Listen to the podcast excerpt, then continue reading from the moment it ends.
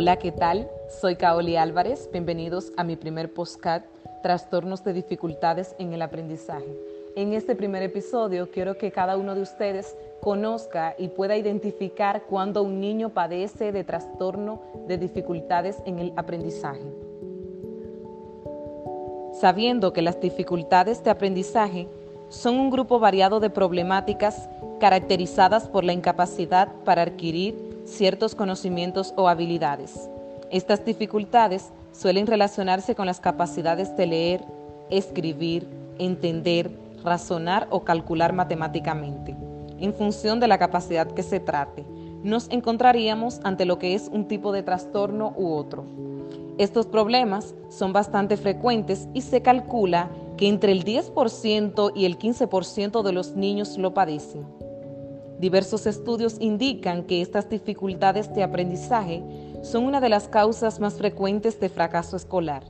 El correcto diagnóstico del problema de que se trate es uno de los elementos más importantes para lo que es un tratamiento efectivo.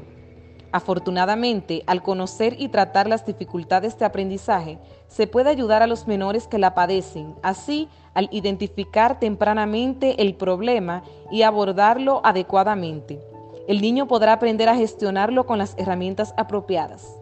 De este modo, las personas que padecen estas dificultades no se ven necesariamente abocadas al fracaso escolar. Existen diferentes tipos de trastorno de aprendizaje. El manual del DSM-5 clasifica los diferentes trastornos en grupos y concreto.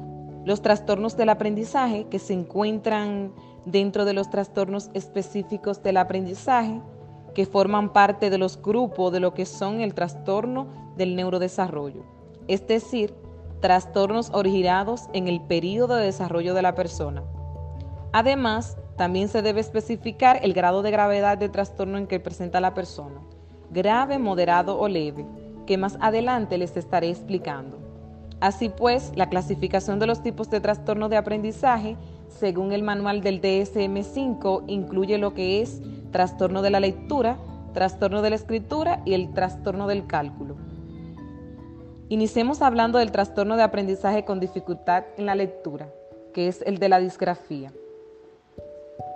Uno de los tipos de trastorno de aprendizaje según el DSM-5, que se caracteriza por la presencia de un rendimiento en la precisión, a la velocidad o la comprensión de la lectura de las palabras, en que se encuentra por debajo del rendimiento esperado en función de la edad de la persona y de su coeficiente intelectual. El trastorno del aprendizaje con dificultad en la escritura, que es el de la dislexia, otro de los tipos de trastorno de aprendizaje del DSM-5, es el trastorno del aprendizaje con dificultad en la escritura. Según el DSM-5, afecta a la ortografía, la gramática, la puntuación ortográfica, la claridad y la organización de la expresión escrita. Por ejemplo, la persona que padece este trastorno puede añadir, omitir o sustituir letras o palabras. Por ello, es común que los textos escritos por alguien que padezca este trastorno sean ilegibles o difíciles de leer, ya que tienen dificultad en la escritura. De modo que las habilidades para escribir se encuentran por debajo de las esperadas en relación a la edad de la persona y lo que es su coeficiente intelectual.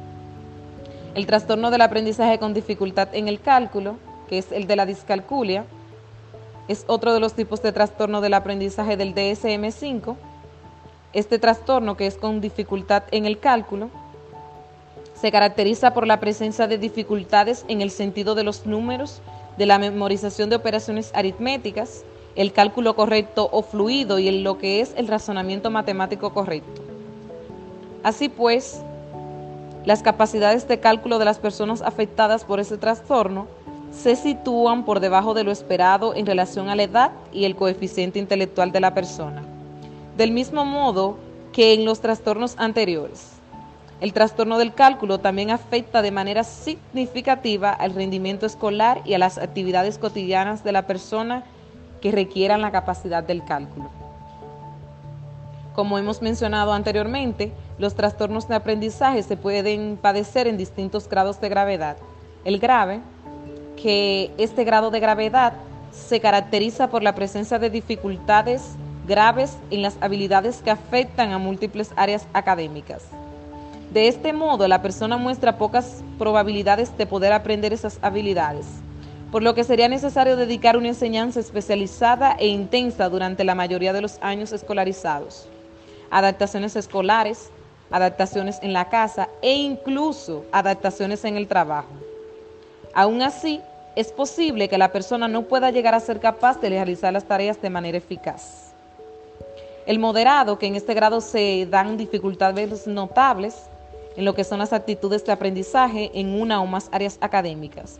Por lo tanto, es improbable que la persona pueda llegar a ser eficaz sin algún periodo de enseñanza intenso y especializado.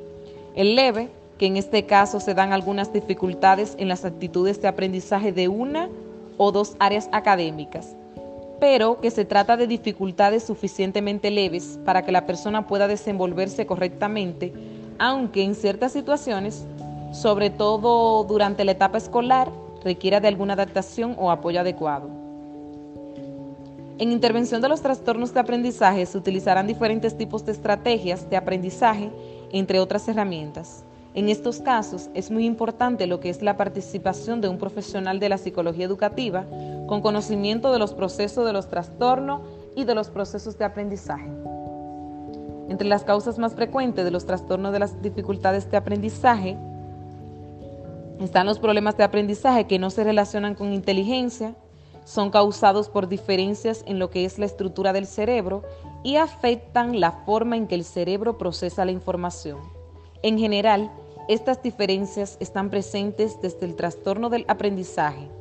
Incluyen la genética, exposición a sustancias en el ambiente, como lo es el plomo, y problemas durante el embarazo, como lo son el abuso de sustancia cuando la mamá está embarazada. También puede ser por factores genéticos como cromosomas recesivos, factores prepostnatales, que son complicaciones durante el embarazo, madres y padres mayores que tienen mayor probabilidad de tener un hijo disléxico, etc. Los trastornos del aprendizaje son tratables un refuerzo coordinado entre padres, profesores, profesionales de salud mental, quienes son los que pueden brindar la base para las estrategias de tratamiento individualizado, que pueden incluir rehabilitación individual o grupal, clase especiales o recursos especiales. Las personas, al igual que las aves, son diferentes en su vuelo, pero iguales en su derecho a volar. Hemos llegado al final de este capítulo. No olvides sintonizarnos porque en lo adelante estaremos tratando otros trastornos de dificultades de aprendizaje.